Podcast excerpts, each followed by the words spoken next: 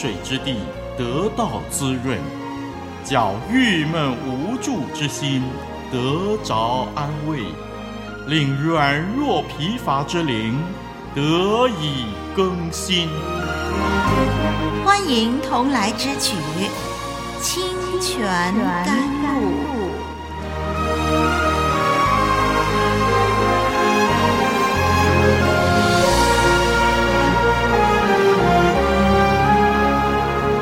主内弟兄姐妹，网络上的朋友平安，我是丽文。谈过了罗德和索多玛、蛾摩拉的事件，这会儿呢，我们再一次的将焦点放在亚伯拉罕身上，并且呢，我们要再看看他失败的一面。读圣经的时候，相信你已经发现，圣经毫不隐瞒人的罪恶，即使是德高望重的人。对于他所犯的罪，依然被真实的记录下来，可见圣经实在是出于神，不偏袒任何人，公正无私。今天这段的研究，我们将会看见亚伯拉罕再一次的因为妻子的美貌而犯罪，正如在二十五年前他下埃及的时候所犯的错误一样。让我们先读今天的经文，那是记载在创世纪二十章第一到第七节。我们翻开圣经创世纪二十章第一到第七节，请听例文把它念出来。亚伯拉罕从那里向南地迁去，寄居在迦低斯和舒尔中间的基拉尔。亚伯拉罕称他的妻撒拉为妹子。基拉尔王亚比米勒差人把撒拉娶了去，但夜间神来在梦中对亚比米勒说：“你是个死人呐，因为你娶了那女人来，她原是别人的妻子。”亚比米勒却还没有亲近撒拉，他说：“主啊，连有义的国你也要毁灭吗？”那人岂不是自己对我说她是我的妹子吗？就是女人也自己说他是我的哥哥。我做这事是心正守节的。神在梦中对他说：“我知道你做这事是心中正直，我也拦阻了你，免得你得罪我，所以我不容你沾着他。现在你把这人的妻子归还他，因为他是先知。”他要为你祷告，使你存活。你若不归还他，你当知道，你和你所有的人都必要死。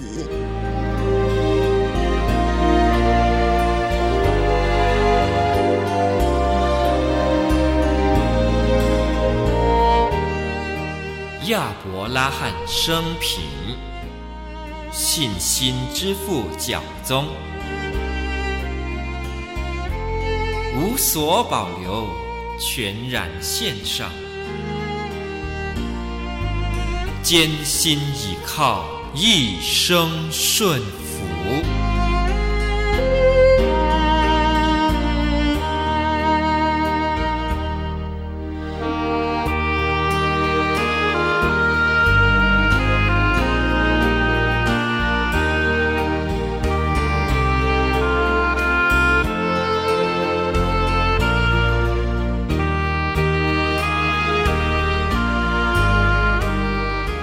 文第一节告诉我们，亚伯拉罕从希伯伦曼利搬到迦南地西南端的基拉尔去。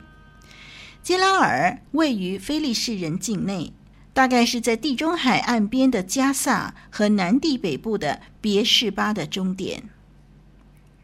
接着第二节告诉我们，他抵达当地之后，对当地人说自己的太太撒拉是他妹妹。因为他害怕别人贪恋萨拉的美色而强夺萨拉，并且呢，将做丈夫的给杀了。他的害怕，正如在二十五年前他下埃及的时候一样。结果基拉尔王亚比米勒果然看上萨拉，就派人把萨拉带进宫里。听众朋友，让我们想想看，事隔二十五年。撒拉几岁啦？在第十八章记载，神对亚伯拉罕预告，明年这时候撒拉必生一个儿子。这是第十八章神的宣告。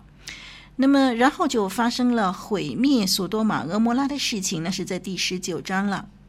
然后接下来呢，第二十一章呢就记载，撒拉果然是为了为这个亚伯拉罕生了以撒。在二十一章那里说，亚伯拉罕年一百岁。在第十七章呢，记载撒拉比亚伯拉罕年小十岁，那是在第十七章的十七节记载的。从这些的资料，我们就可以推算，当亚伯拉罕和撒拉来到基拉尔的时候，撒拉已经八十九岁或者九十岁了。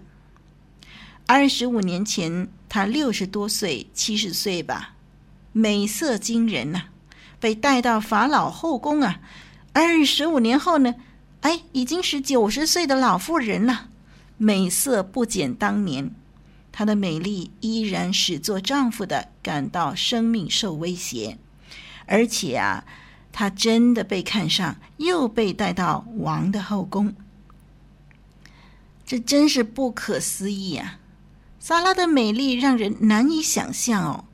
现代的美容方法还没有一种能够发挥到撒拉养颜的功效。哎，九十岁被王看上，成了后宫。在亚伯拉罕的一生当中，我们看到经常有威胁神应许的事情出现。现在眼看着应许就要实现了，威胁的事情再度发生。一切似乎是老调重弹呐、啊，这次也一样。除非神再度介入，否则前功尽弃。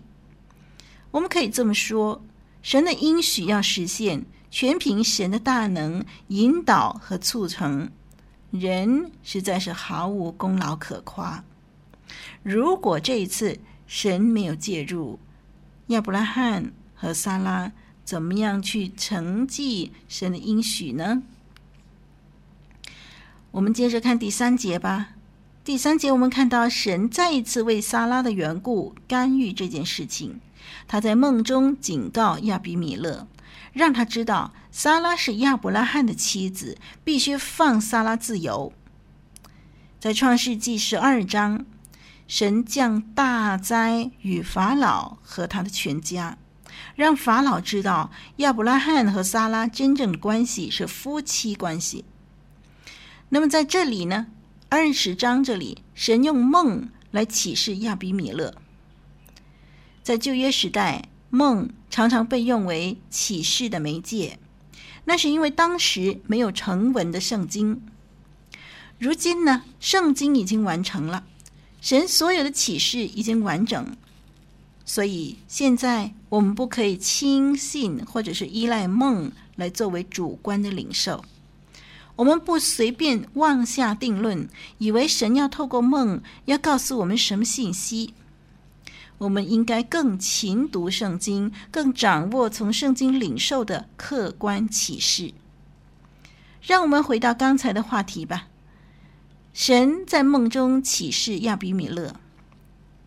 有关亚比米勒，其实是西部闪人的一个普通的名字，意思就是我父是王，我的爸爸是王的意思了。我父是王，米勒就是王的意思。这个人物和创世纪二十六章第一节那里的亚比米勒不是同一个人。或者，我们可以大胆的假设说，二十六章第一节的亚比米勒，正是这里二十章二节的亚比米勒的儿子或者是孙子。亚比米勒派人把撒拉带入后宫，这件事情发生在神预言明年这时候撒拉必生一个儿子这句话以后，应许之子要出世之前一刻，哇！撒拉竟然被别的男人给带走了，这是多么叫人捏一把冷汗呐！神在梦中警告亚比米勒，神说：“你是个死人呐！”这句话呢，新译本圣经翻译作：“你该死。”希伯来文原文的语气是：“瞧，你是个死人呐、！”瞧，英文圣经 NIV 翻译作 “You are as good as dead”。这说明了一件事情：神告诉亚比米勒，他必定会死。如果他将撒拉占为己有，经文呢用语助词“瞧”啊，希伯来文 “hine”，瞧，然后呢紧接着一个表原因子句，因为因为什么什么什么，这个表原因子句来说明，先说“瞧”，然后用表原因子句紧接着说明。可见呢，神在梦中所表达的是非常严厉的。神叫他死人，表示他死定了。那么第四节、第五节，我们来看亚比米勒的回应。亚比米勒的回应正好跟亚伯拉罕的惧怕相反。他表明他自己是一个敬畏神的人，是亚伯拉罕欺骗才使他犯罪而受到牵连，因此。他提出抗议，他说：“主啊，连有益的国你也要毁灭吗？”哎，这句话似曾相识。还记得我们研究创世纪第十八章的时候，很深入的讨论有关神的公义。我们知道呢，神不会将义人和恶人一同毁灭。在这里，亚比米勒为他自己辩护，他说。他自己是无辜的，因为他以为撒拉是亚伯拉罕的妹妹。他对于这件事情心存坦然。他说：“我做这事是心正守节的。”第六节和第七节这两节经文强调了两方面的信息，就是神承认亚比米勒是正直的，并且指示他如何持守正直。这段的经文在原文当中有加强的语气，这里说“我知道”，以及重复了“心中正直”这个字眼，这说明了神承认亚比米勒的清白的事实。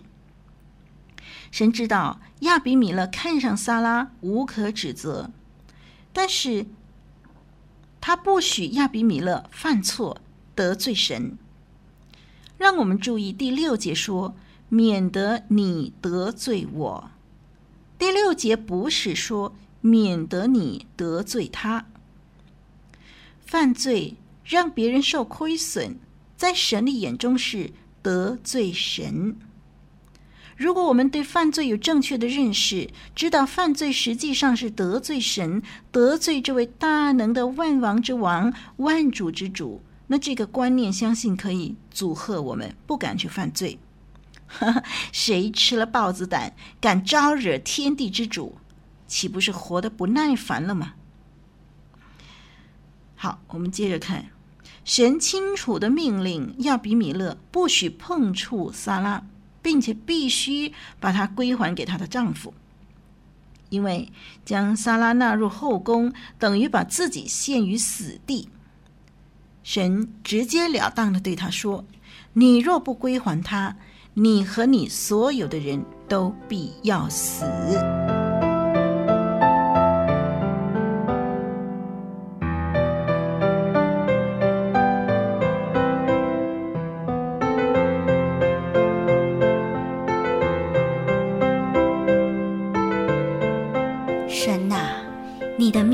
常存在我心里。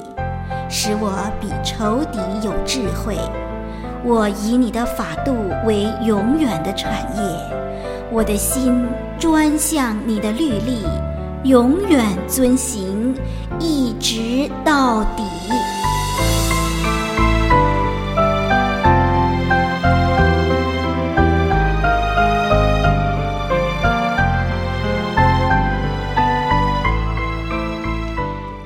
文的信息说明了神对他所拣选的人的保护，但是呢，他更主要强调了神保守婚姻的纯洁。亚伯拉罕和撒拉的欺骗行为显得愚昧，危及神对他们的计划。他们既然蒙神拣选，在神的应许上有份，就应该相信神的看顾和保护，而不需要耍小聪明，以致把事情搞得更糟糕。弟兄姐妹，在跟随神的道路上，你是不是有类似的经历呢？当我们面对一些的考验，眼看着大祸临头，似乎没有转圜的余地，我们的反应是什么呢？呼求神吗？回想他的应许，回想他的慈爱信实吗？还是我们自作聪明，想出一些不合神心意的方法，以为唯有这样才能够渡过难关呢？结果如何？我们的问题真的解决了吗？还是越来越糟糕？最后还得乖乖的回到神的面前，让神来替我们收拾烂摊子。何苦呢？求神怜悯，加添我们信心，好好的为主活一场，因为他不误事，他是神。好，这一集就跟您学习到这儿喽，让我们期待下一集节目的播出。我是丽文，再会。